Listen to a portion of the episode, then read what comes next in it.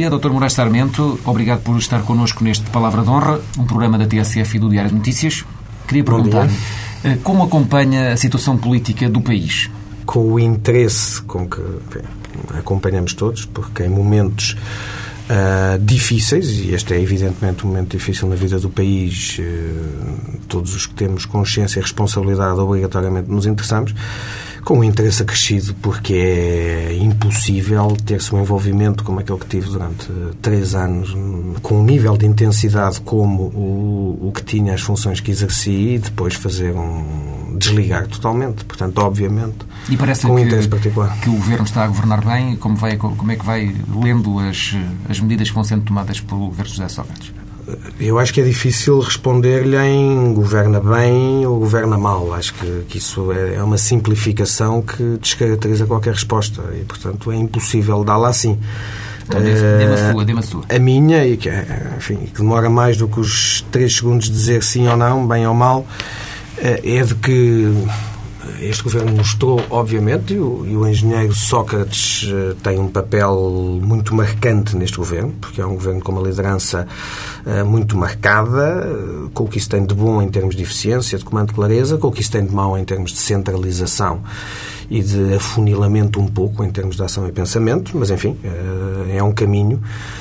Mas, como digo, acho que tem uma marca de, de determinação, de capacidade de decisão, que se deve assinalar. Uh, acho que tem uma marca positiva na continuação ou não continuação, pouco importa essa, uh, esse ponto, das medidas corretivas que se tornava necessário implementar de anos a esta parte. Acho também que é importante não tomar a nuvem por Juno, não confundir o adjetivo com o substantivo, não confundir o que é conjuntural com o que é estrutural, ou seja, Medidas corretivas, por exemplo, em termos económicos, eh, na área das finanças públicas é uma coisa, saúde da economia real das empresas é outra, por exemplo, e tendemos nas simplificações a dizer que um governo que, do ponto de vista orçamental, eh, esteja a, a ter um comportamento tecnicamente correto é um governo que está a fazer eh, pela economia.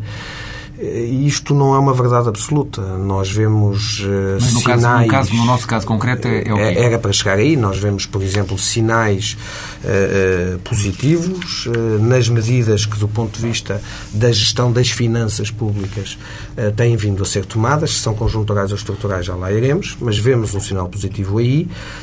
Mas a situação real do país, e aliás eu acho que não poderia ser diferente, e, portanto seria demagogia barata dizer que poderia ser diferente. Eu acho que isso não tem nenhum reflexo na situação económica eh, do país para já, eh, nem tem nenhum reflexo nas expectativas, imediatamente nas expectativas positivas ou negativas dos empresários e dos agentes económicos. Acho que eh, a partir daqui é marketing político. E eu acho que não tem nem podia ter.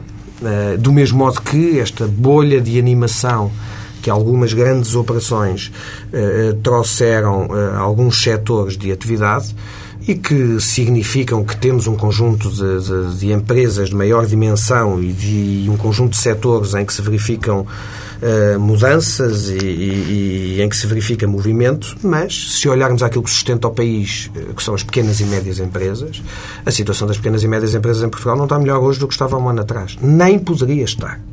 Mas acho que é preciso dizer que não está. Para Já. não estarmos a criar expectativas que vão só há uma coisa pior, uh, só uma coisa maior do que, a, do que a força da expectativa. É a força da, da, da, frustração e da desilusão. E, portanto, eu acho que realisticamente devemos dizer, é ver uh, os, o número de, de operações uh, ou de explorações agrícolas individuais ou coletivas que desapareceram nos últimos anos, é ver o ritmo de nascimento de empresas nos últimos, nos últimos anos, é ver os indicadores da economia real e perceber que não há, de facto, nenhuma razão para estarmos nem nem poderia haver, eu gosto de ir fazendo esta justiça repetida, né, seria mau sinal, aliás, que alguém estivesse a dizer o contrário. Eh, não pode ter um reflexo imediato, nem tem. Acho que estamos ainda num processo de saneamento longo, doloroso, difícil eh, e continuado, no sentido que ainda vai durar, de saneamento da economia real. E, portanto, a economia do país não está, como alguns dizem, a dar sinais de coisa nenhuma. E aí não acompanho. É, um, é, um, é quase um tique que os governos têm de, a partir de certa altura, terem a necessidade de compensar medidas corretivas com o anúncio de, de impressão de expectativas. Então, Dr. Moraes Sarmento, vamos lá ver. Começou por enunciar aspectos positivos, eh, também já disse aspectos positivos e que eram eh, óbvios e que dificilmente poderiam ser outros eh, em termos de atitude e de correção na área das finanças públicas.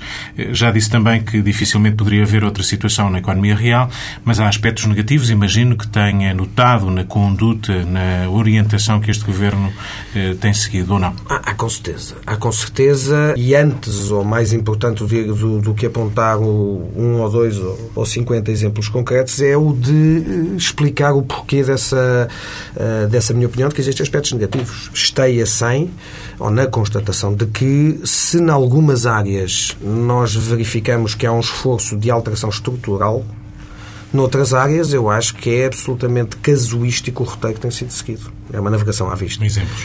Eh, dou-lhe exemplos positivos na área, e são áreas, por acaso, estas todas de responsabilidade do Ministro António Costa, poderá ser por acaso ou não, mas aquilo que se fez eh, em termos de modelo na Lei de Finanças Regionais ou na Lei das Finanças Locais são alterações estruturais. Pode-se gostar ou não gostar mas são alterações mais do que conjunturais. Que eu, nesta altura apetecia-me interrompê-lo, embora sendo um tema que a gente pode falar mais Por causa da questão frente, da Madeira. Por causa da Madeira, porque não, foi isso... uma questão que acompanhou de perto quando esteve no Governo, não é? Sim, e acho mas que... se eu percebi bem do que me está a dizer, eh, independentemente de se gostar ou não, acha que são passos positivos o que se fez nas não, finanças acho que são alterações, não, eu estou a distinguir aquilo que são meras alterações conjunturais, que podem ter um resultado imediato uh, e que podem permitir folclore político. É, é, o típico, é o caso das férias dos juízes, são alterações absolutamente casuais casuísticas conjunturais e descoladas de qualquer modelo racional que nos diga estamos aqui, queremos ir para ali e o caminho é este. Ninguém me disse isso ainda na Justiça e, no entanto, é folclórico dizer que o mês das férias dos juízes, a opinião pública tende a gostar de ouvir uma mensagem dessas. Isso é conjuntural, é politicamente cosmético. Eh, alterar eh, o modelo de financiamento das regiões autónomas, se for com equidade, e eu acho que este modelo é iníquo em vários aspectos, injusto em vários aspectos, é revanchista sobre a Madeira, Madeira, sobre a Madeira em vários aspectos, digo já sem nenhum problema, acho que aí tem pena, e tem pena, é um tique uh, em cima de uma boa decisão a decisão de alterar o modelo de financiamento das regiões autónomas parece-me correta e a direção é correta. E o mesmo para as autarquias locais, sejam elas quais forem, as regiões autónomas, de que cor política sejam. Isso são medidas estruturais. Acabar com a produção automática eh, na carreira de funcionários públicos é uma alteração estrutural.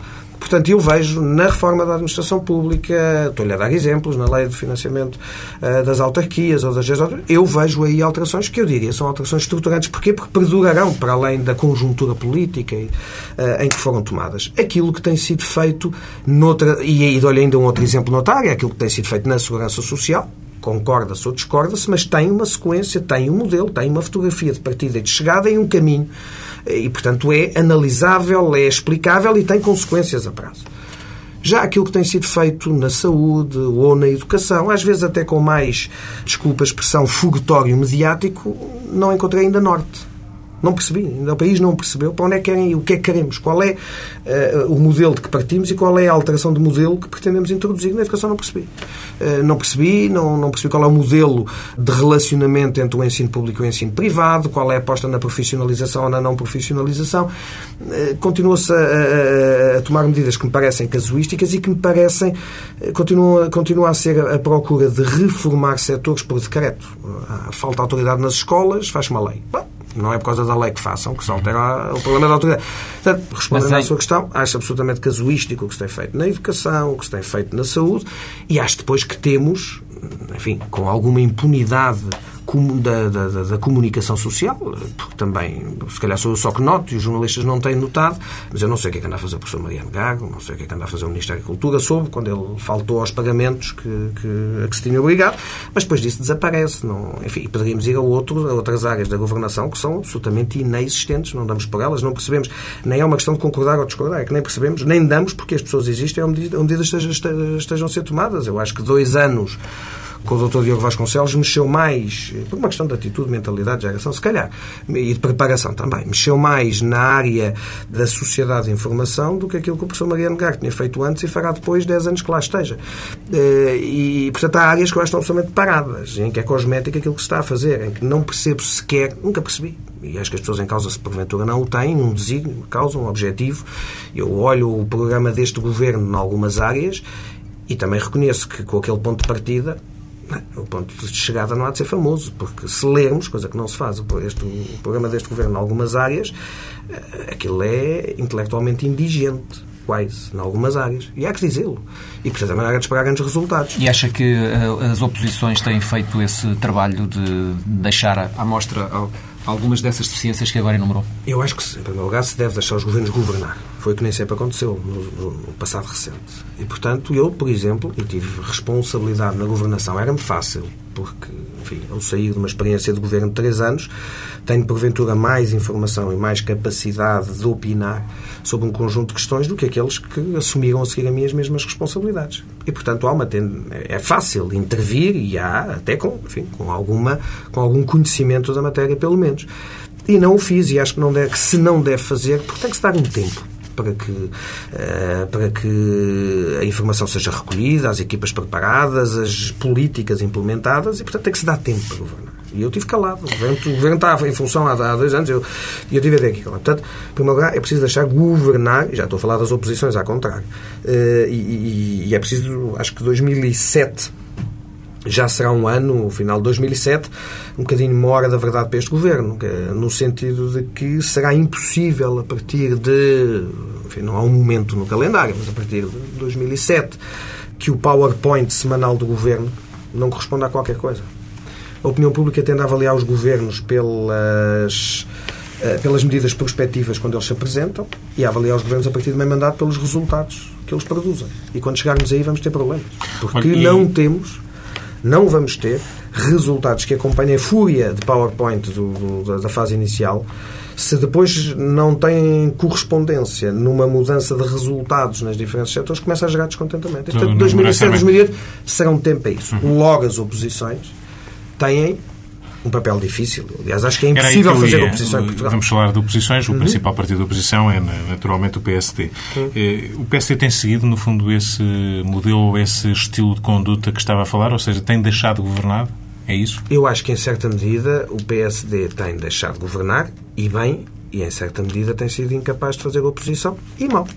As coisas têm Concretize que... melhor a, a, síntese que fez. Ouça, eh, eh, eu em relação, se em relação ao governo, eh, sempre fazer a ressalva da circunstância difícil e do tempo pouco que ainda decorreu, em relação à oposição também faço a ressalva de que tudo o que diga sobre uh, o PSD uh, ou sobre a liderança do Dr. Marcos Mendes é dito numa circunstância em que ele assume uh, uma tarefa que outros poderiam ter-se pelo menos disponibilizado para assumir e não quiseram fazê-lo, e que é, na minha opinião, desempenhada por ele ou por outro, uh, por algum Einstein eh, político que fosse redescoberto, uh, seria igualmente impossível ou virtualmente impossível. Eu acho que o exercício é uma, é uma outra conversa. Eu acho que o exercício da oposição em Portugal é impossível. É impossível qualquer que seja o partido que lá esteja, e acho que esse é um dos problemas de desequilíbrio do sistema, mexe nas funções do Presidente da República, na qualidade da produção legislativa do Governo, na ausência de, de, de políticas alternativas da oposição. Acho que tudo isto resulta daqui, poderia explicá-lo, mas é um pouco mais longo. Voltamos à síntese de que são os governos que perdem as eleições e não as oposições que as ganham. Aqui não só, eh, sim, por esta circunstância, Exato. porque nós não temos, eu acho que o sistema está, uh, precisa de uma, de, de uma alteração aqui, não temos condições de exercício da oposição, e, portanto, a oposição faz política adjetiva em vez de fazer política substantiva. Não tem capacidade de gerar políticas alternativas porque não tem meios humanos, não tem back-office uh, humano e técnico que o permita fazer, nem o sistema cria condições de, de, de, de estabilização de pessoas, de equipas, de pagamento disso. Eh, que o permitam. Portanto, e às vezes não há essa convicção também. É só, não é só, mas não é só uma questão de oposição. Eu já vi o PSD no, fazer oposição em vários momentos, já vi o PS fazer oposição em vários momentos e é, como dizem os franceses, penível ver o que é um líder da oposição com três ou quatro pessoas, porque é o que existe. Eh, não existem estruturas, porque o sistema não permite, e não é verdade que seja assim lá fora. Há países onde há o cuidado de garantir em pontos da sociedade que não são pontos de decisão executiva, são os gabinetes de estudo dos bancos de Portugal, são os conselhos científicos das faculdades, são uh, uh, pontos uh, normalmente ou lugares de reflexão e de estudo que não de decisão, porque essa deve caber a quem em cada momento tem a responsabilidade de decisão, mas que permitem a continuação de equipas, o treino de quadros, o desenvolvimento de, de competências de Bom, especialização. Mas não é essas, não é essas condições. Não, não temos. Portanto, a oposição faz política adjetiva e não substantiva. O governo não tem sobre ele uma pressão de exigência. Acabamos numa dialética que desprestigia os partidos. Os partidos não se renovam, nem chamam a si pessoas novas. Portanto, enfraquecemos a qualidade partidária. Não fomentamos a entrada de novos valores ou a disponibilização de competências técnicas dentro dos partidos. Eh, a disputa partidária perante a opinião pública é, eh, por vezes, deprimente, porque é meramente adjetiva e não substantiva. Eh, o governo não tem sobre ele exigência. As oposições não têm capacidade de discussão substantiva das políticas. o Presidente da República acaba a fazer oposição em vez de fazer regulação. E poderia ir por aqui fora. Mas Como neste, neste Nesta concreto... altura parece ao contrário. O Presidente da República não estará a fazer oposição. Eu estava, mas eu estava ainda, não tenho nenhum problema a falar do, do Presidente da República, mas estava a falar do Dr. Marcos Mendes para dizer... Eu, eu perguntava-lhe, tudo o que diz tem a ver com a montagem de um sistema. Uh, neste, neste momento concreto, uh, a debilidade da, da, oposição, nomeadamente do PSD, que refere, tem a ver com isso apenas? Tem a ver também com o perfil do próprio líder do momento? Tem a ver também com a forma como o, o, o engenheiro José Sócrates governa numa, numa política muito próxima ou, ou na qual se revêem muitas das pessoas que votaram no PSD, e nomeadamente até se calhar dirigentes do próprio partido? A forma de fazer política do engenheiro Sócrates pode permitir que nela se revejam muitos dirigentes do PSD. Ou seja, ele eu era um a dizer... ideal para o PSD, não, não, não, não, não, não, não, Pois isso é, isso, isso é outro problema mais sério ainda do que a questão da configuração Quer do sistema. que ele governa à direita? Não, que é o de eh, me parecer inaceitável que enfim, decisores políticos ou agentes políticos com responsabilidade, os comentadores políticos da praxe, por exemplo, todos digam que o PS está a fazer o que o PSD faria se lá tivesse o PSD era indiferente. Isso leva-me a dizer isto, se assim for, qual é a razão para eles estarem no PS ou no PSD que eu ainda não percebi? Porquê é que eles são PSD? Porquê é que esses, esses mesmos comentadores ou analistas ou protagonistas políticos estão num partido? Porquê isso era tudo igual, afinal? E, eu acho que essa confusão é trágica. Mas isso vem ao encontro daquilo que disse no início, ou seja, que dificilmente, por exemplo, em termos da política orçamental e financeira, haveria outra solução. Ou seja, oh. se o PSD estivesse no governo ou o PS no governo, como é o caso atual, que dificilmente seriam muito diferentes. Mas sabe, as medidas corretivas em termos de finanças públicas, para mim, não são. Isto é um epicentro do, uh, nacional que, que, foi descoberto há meia dúzia de dias. O país, graças a Deus, viveu e desenvolveu-se durante séculos sem epicentros orçamentais. Uhum. Portanto, as medidas corretivas nas finanças públicas são necessárias, mas são são Isso é que é claramente algo de circunstancial, uhum. de conjuntural, também, não, é? não é estrutural. E, portanto, aquilo que eu digo é que naquilo que a governação tem de estruturante para a sociedade, e é isso que me importa, eu continuo a achar, posso ser o único no país e, e, e feliz fico sozinho eh, porque me sinto convicto na minha condição de militante do PSD, senão, palavra de honra, desfiliava-me e inscrevia-me na Arthur Anderson. Eh, porque nessa altura seria melhor, se de facto é igual e não há diferença eh, de modelo, então, quanto à gestão do modelo, é melhor buscar técnicos profissionais pagos, em vez de fazermos eleições, fazemos um mega concurso como é que interpreta com tanto descontentamento nas ruas que o PSD não capitaliza esse descontentamento? Só que... As sondagens com todas as frentes de batalha em que o Governo se envolveu, mal ou bem, não interessa, mas elas existem, continua a ser eh, favorito nas sondagens, a ter uma popularidade enorme, quando aparentemente está a incomodar tanta gente. Deixe, deixe Por bons ou maus motivos motivos? Uh, se calhar, porque, uh, porque aparentemente há incomodar tanta gente, e não realmente, em alguns casos. Essa é a primeira parte da resposta. portanto, há uma cosmética comunicacional que cria essa aparência de conflitualidade. Em alguns casos não existe. Há conflitualidade assim. nas Mas, ruas, Dr. Moraes Sarmento? Não, nas ruas não há. Pode haver. Há, há, reações corporativas. E, não, você lembra-se do que é que foi conflitualidade nas ruas em 82. Isso Sim, é conflitualidade. Já, já, foi há muito tempo. Uh, ou em 86, com a pessoa Cavaco Silva com os polícias no Terreiro do Passo, ou noutros momentos. Não, haja magistrados, funcionários públicos, eu, professores, quem sim, quer que seja. Sim, sim. Eu, eu, eu, já lá vou. Uh, Militares, já, ultimamente. Sim, já lá vou. Uh, mas mas deixe-me acabar de dizer, eu continuo a achar, porque acho que isso é talvez, enfim, das poucas coisas que gostaria de dizer, não, não tenho a percepção de dizer das coisas importantes, eu acho que de facto continuo, estamos aqui num equívoco brutal eh, ao dizer que as políticas são próximas, os partidos se aproximaram, as práticas políticas coincidem, seria indiferente um partido ou outro. Eh, eu acho que não podemos dizer não, não podemos trazer pior mensagem uh, do que essa uh, e, e, que ainda por cima acho que é errada. Eu acho que existem diferenças. Eu continuo a achar que a maneira como eu vejo uh, o papel da família, o ensino público e o ensino privado, o papel do Estado nas prestações sociais, a universalidade e a gratuitidade das prestações sociais, a perenidade dos direitos na função pública e a configuração das funções do Estado, etc, etc. O papel do Estado como regulador ou interventor é diferente da minha cabeça na cabeça do engenheiro Sócrates mas acho... radicalmente diferente. Portanto, essa diferença existe. E se nós estamos numa situação em que as políticas o não revelam, quer dizer que, está, que, que, há aqui qualquer coisa de errado. E na cabeça significa... do líder do PSD, acha que tem Exato. essa diferença também ou não? eu acho significa que, que fazer o... oposição, já o disse, eu acho que fazer oposição, fosse o PS que estivesse na oposição, também ainda não fez este exercício, fosse o PSD que está na oposição, o exercício mais útil para o país que poderiam fazer, ainda que com alguma incompreensão mediática imediata, era o de reencontrar um pouco o étimo político das nossas convicções e reconstruir a partir dele as novas causas e o novo modelo. Se o PSD, enquanto o PSD não fizer isso, não apresentará propostas consistentes, não apresentará uma visão alternativa ao país. E o país não vai, não, não tem escolha.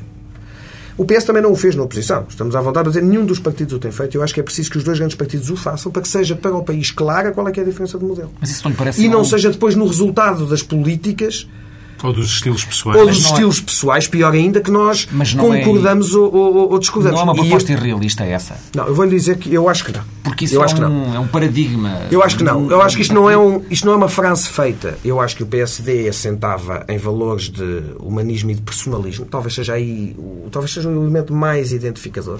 O primado da pessoa, o respeito pela liberdade, o respeito pela pessoa, o respeito pela liberdade da pessoa, o respeito pelo direito de participação da pessoa, o primado da pessoa, disse, ah, bom, mas isso, mais uma vez, estamos em frases feitas. Eu acho que não, eu acho que essa preocupação tinha esta tradução simplista em eh, 76 tem uma tradução atualizada para hoje. Eu acho que hoje essas condições de liberdade individual, de participação individual, de respeito pela pessoa, que são a matriz do PSD e que é a diferenciação do PSD para qualquer outro, para o PS ou para o CDS, se quisermos, estão no acesso à informação.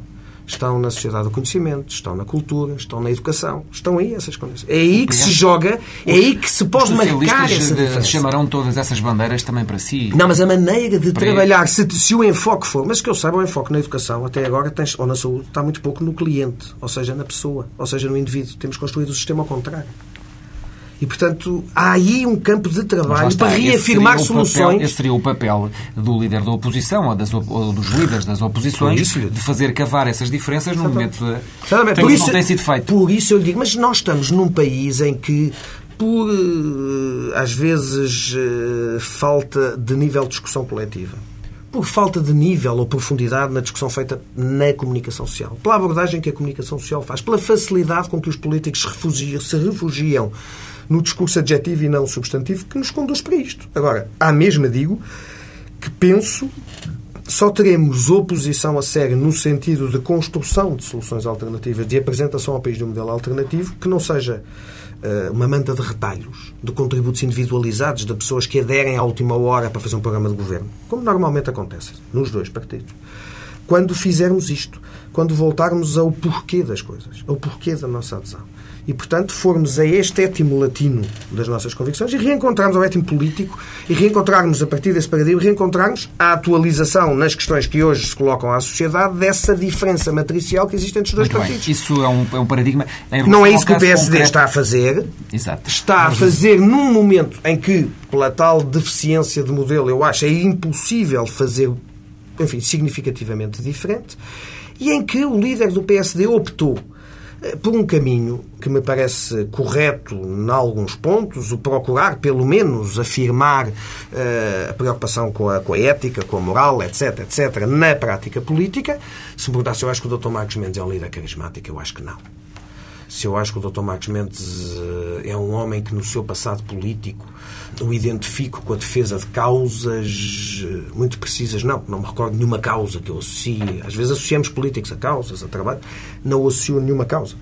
O Dr. Marcos Mendes acho que é um extraordinário organizador e com isto não estou a criticar mais a ele do que me criticaria a mim próprio. Eu acho que nem todos os que estamos a fazer política temos que ter enfim, perfil para ser líderes em política. Nem todos os que fazem jornalismo têm que ter perfil para ser diretores de. E podem ser bons jornalistas à mesma, as pessoas têm perfis diferentes. Penso... Muito claramente, e o senhor é frontal muitas vezes, eh, mesmo aqueles que não concordam consigo.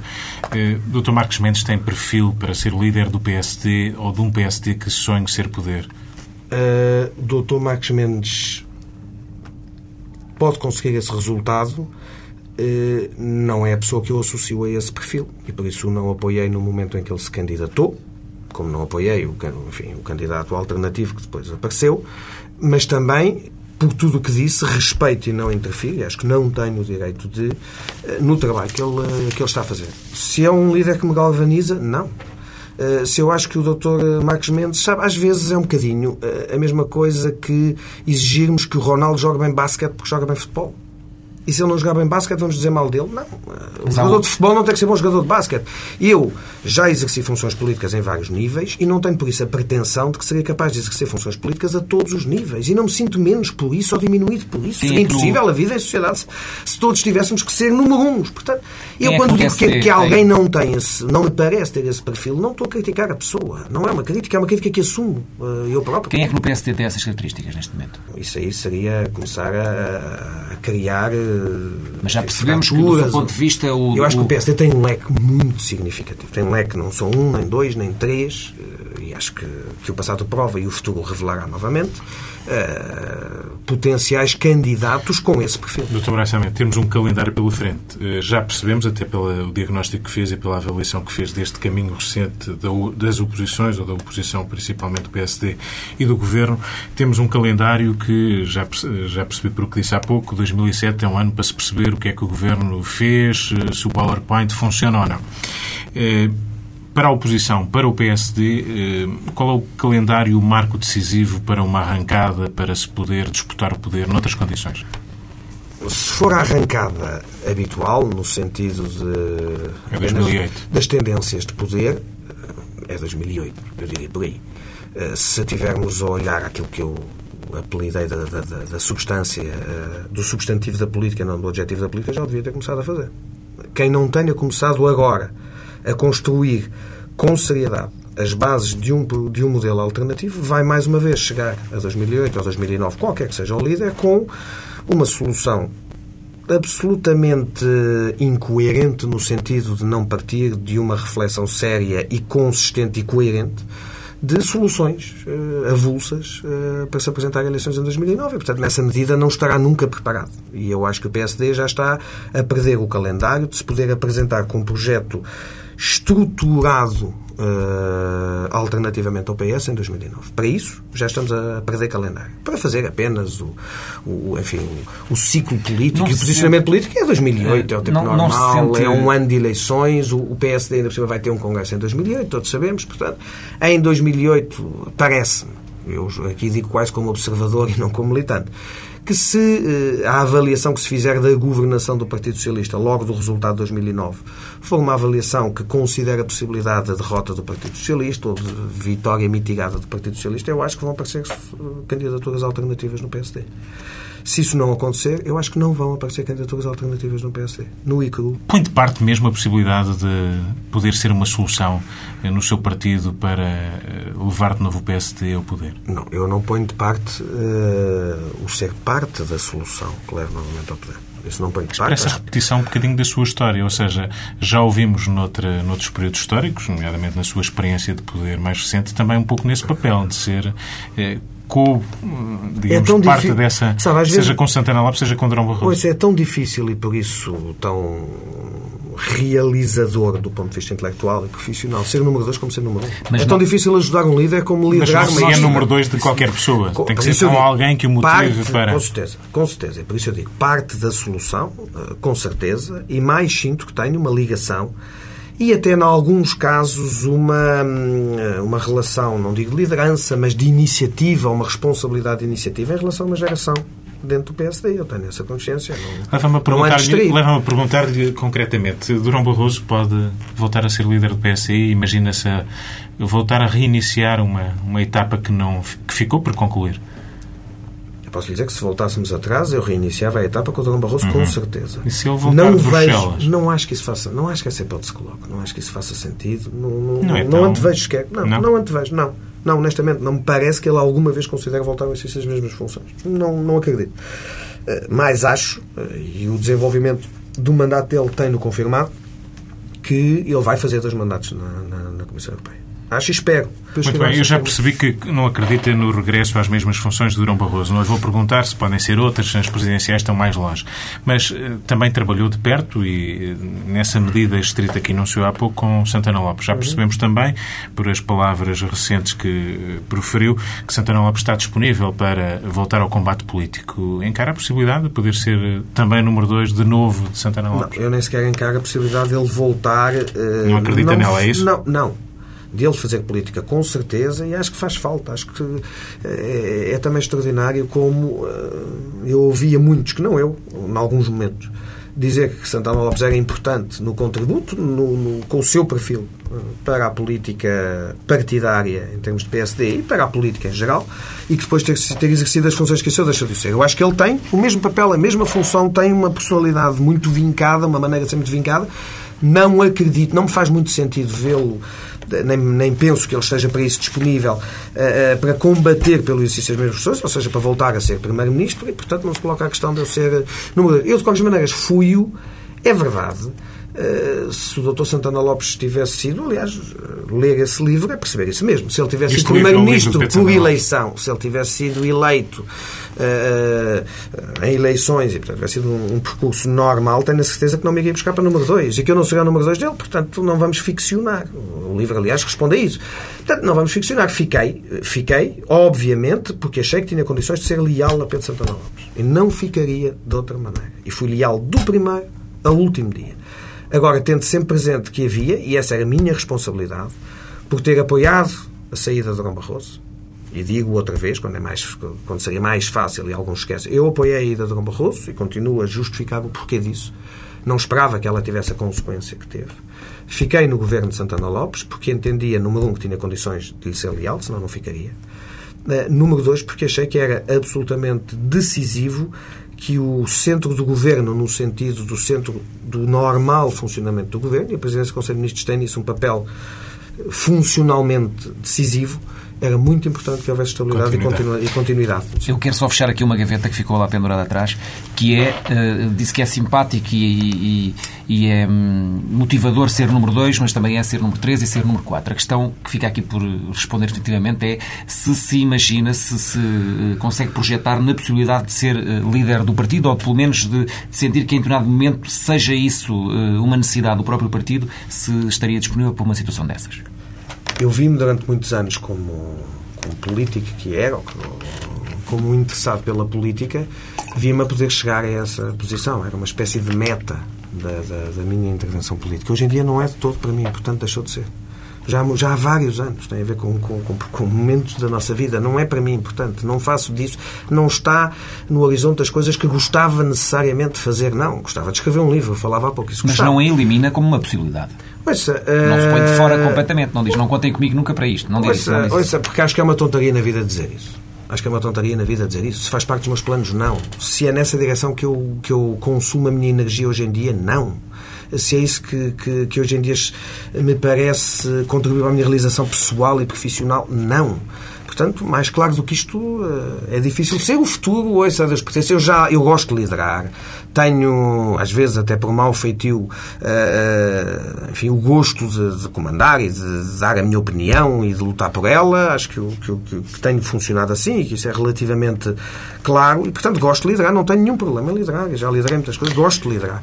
Não, não acho que eh, eu tenho de opinião, já o disse a algumas pessoas, que o exercício de funções destas eh, tem um lado negativo, faz mal às pessoas. Nós temos muito pouco tempo, mas eu não resisto, e peço que seja o mais rápido que puder, mas não resisto a uma passagem do livro de Pedro Santana Lopes, de que falámos já aqui há pouco, Percepções e Realidade, que eu anotei que é a caracterização que Pedro Santana Lopes faz de si próprio. Nuno Moraes Sarmento, Ministro da Presidência, Ministro de Estado no, na altura uh, do, do seu governo.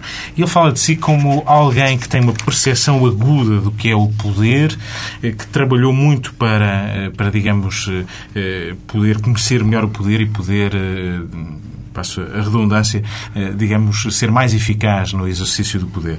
Ele disse, sabia muito bem quais eram os assuntos com efetivo poder dentro do governo, interessava-lhe saber quais eram as matérias e funções que eram decisivas para o exercício do poder. E ele depois fala num grupo uh, de que, enfim, que reunia muito consigo desde os tempos da JST, enumera um conjunto de pessoas, de Hermino Loureira, Miguel Relvas, eh, Jorge Costa, por aí fora, e que era um grupo muito coeso e com um sentido muito forte de poder. Isto quer dizer que, hum, quando Pedro Santana Lopes, Primeiro-Ministro e Presidente do PSD à época, eh, notou isso em si, no fundo de uma pessoa que era Ministro do Estado e era uma das pessoas vitais e importantes no centro do Governo, significa que ele olha para si como alguém alguém que um dia mais tarde pode ser o líder do partido. Eh, ele, eu penso que ele olha porque ele já me disse, eh, como me disseram outros. Portanto, eh, e eu tenho a consciência que poderia pretender esse lugar pelas funções que exerci, pela, pela relação que tenho com o conjunto de pessoas e com o partido no seu conjunto. Não tenho nenhum problema em dizer essa solidariedade é uma solidariedade geracional que vai muito para lá dessas pessoas. Podíamos meter do Zé Pedro Guiar Branco ao Rio Rio ou à outra ponta, são muitos. Eu acho que há uma solidariedade, não é de grupo, mas é uma identificação de geração. Uh, e de percurso histórico. Conhecemos-nos há 30 anos todos. Sabemos perfeitamente o que é que valemos e não valemos, somos capazes e não somos, onde é que temos qualidades e defeitos que todos temos. E, portanto, isso cria uma, uma ligação forte entre as pessoas e eu acho que essa geração não é vai ter, é já tem, uh, obviamente, no momento em que quiser, uh, uma palavra decisiva a dizer dentro do PSD. E de lá nos momentos em que for, naturalmente. Eh, não como corpo, mas o resultado que no PSD acontecer passará por esse conjunto de pessoas necessariamente, é a lei da vida. Eh, e eu sou uma delas, não me, nunca pretendi ser eh, chefe de, de, de, de, grupo ou de facção e, aliás, recusei mesmo caminhos desses em vários momentos na, na história do partido. E, portanto, esse grupo existe, é uma solidariedade de caminho feito de, de geração que eu acho que tem uma tradição política dentro do PSD e até lá no futuro isso será, penso eu, decisiva dentro do PSD. Não, não pretendo já li ser capitão do, de equipa. Já li o livro do Pedro Santana Lopes?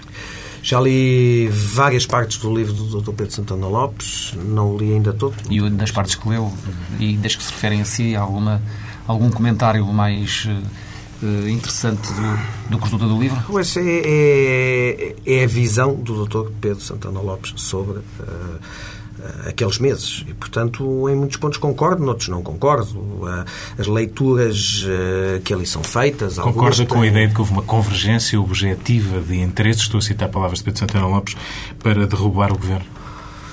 Uh posto assim no sentido de uma máquina conspirativa organizada. Não referia-se a Cavaco Silva e a Jorge Sampaio? Não, uma máquina, enfim, uma, um trabalho organizado não. Acho que a realidade é muito mais explicada pelo fluir, eh, enfim, pela coincidência de circunstâncias do que por conspirações organizadas.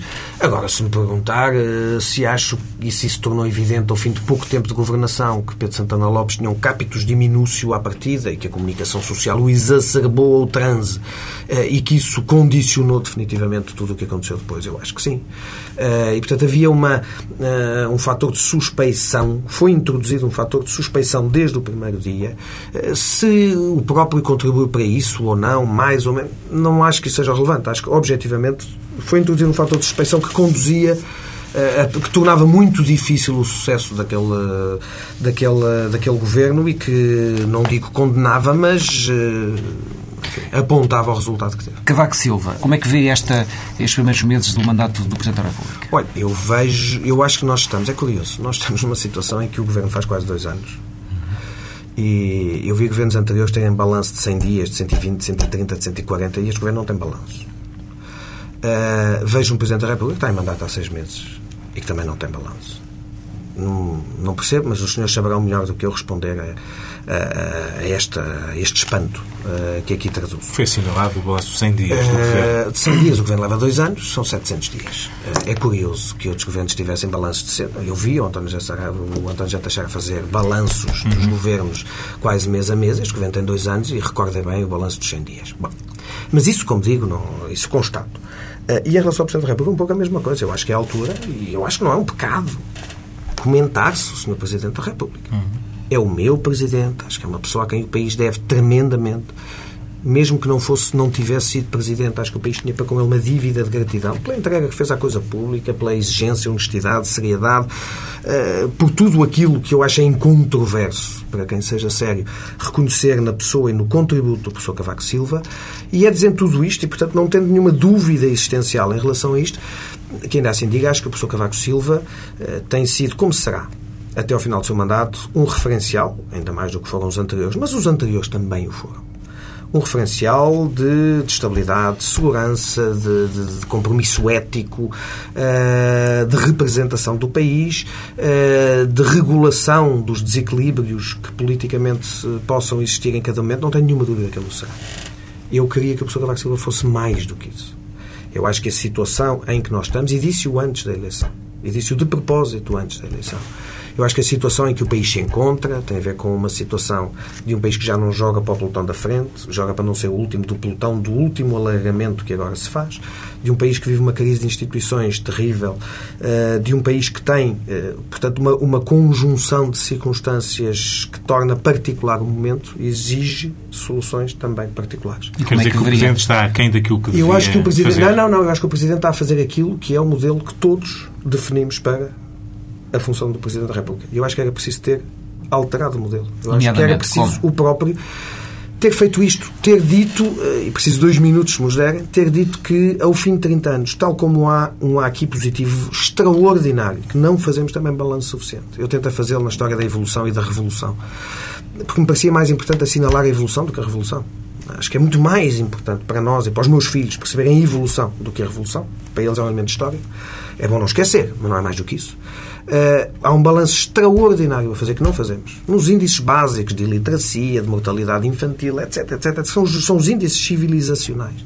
Nós demos um salto brutal. E isso é um mérito de todos. Da mesma maneira que digo isto, digo que há, apesar de tudo, um aqui menor, mas um aqui negativo. Que são os problemas que há 30 anos, com governos de maioria e de minoria. De maioria do professor Cavaco Silva, de maioria do engenheiro Sócrates, de minoria de quem quer, não foram resolvidos. E que, portanto, como eu acho que já lá tivemos os melhores de entre nós, acho que não é um problema de governo. Acho que é a altura de chegarmos a esta conclusão. Há aqui um conjunto de bloqueios e sabemos quais são. É a legislação laboral, é a dimensão do setor público, são as prestações sociais, é as funções do Estado. Sabemos, são sete ou oito... estou a perceber onde quer chegar, quer chegar àquela ideia que defendeu ainda antes da eleição presidencial de que, no fundo, deveria haver um programa presidencial a sobrepor-se a um programa executivo dos governos. É isso? Não, essa parte ou final criasse, é errada. Não, é, é dizer... Que se este, assim. Não, é dizer que se este está aqui negativo, chegamos à conclusão que é um aqui de regime negativo. Portanto, não é um problema de governo, senão já estava resolvido. Não é um problema de presidente, senão mas já tivemos vagas, já estava resolvido. É um problema de país.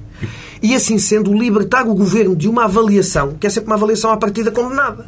Porque se exigimos a cada se continuamos a exigir aos governos que resolvam os bloqueios que sabemos os governos não podem resolver, estamos sempre a frustrar-nos. Bom, o seu modelo é mais presidencialista, um certo? Não, há um conjunto de questões que nesta circunstância histórica, são estas, poderiam ser deslocalizadas. Poderia uhum. o Presidente dizer, eu, identificando estes bloqueios, quero, durante o meu mandato, para além da volta interminável às freguesias do país e da representação do país nos incontáveis banquetes internacionais. Quer além disso gerava, e da correta representação dois programas, do de, dois programas quase de governo não. e dois eh, e até dois governos paralelos. Não, eu acho que não. Eu acho que não por uma razão. Porque se olhar a estes bloqueios, se eles nunca foram resolvidos, é porque os governos nunca neles mexeram seriamente. Portanto, não está a conflituar com portanto, nada. Portanto, há aqui um problema constitucional. Era possível. Não, eu acho que mesmo no limite da Constituição e das regras vigentes era possível, e, e, por isso eu o disse antes, porque nessa altura a eleição presidencial teria sido também um plebiscito a este modelo, se quisermos, uhum.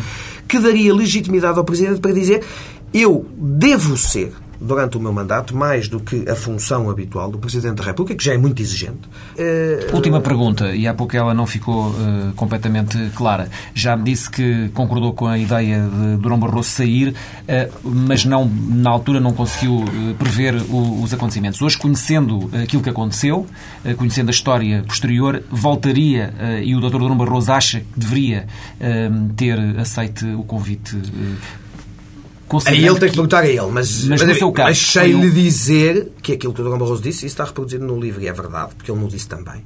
É eu aceito ir para Bruxelas se não tiver como consequência eleições em Portugal. Nessa altura, eu acho que não tenho o direito de ir para Bruxelas. Portanto, o limite da minha decisão será sempre ter a certeza de que não há eleições. Uh, ter a certeza por Belém de que não há eleições. Portanto, esse era uh, um limite. Uh, se eu voltaria, eu voltaria pelas mesmas razões, eu fiquei no governo, seria mais fácil se eu tivesse a fazer uma gestão de calendário político pessoal. Não era previsível que eu tivesse a ganhar muito mais.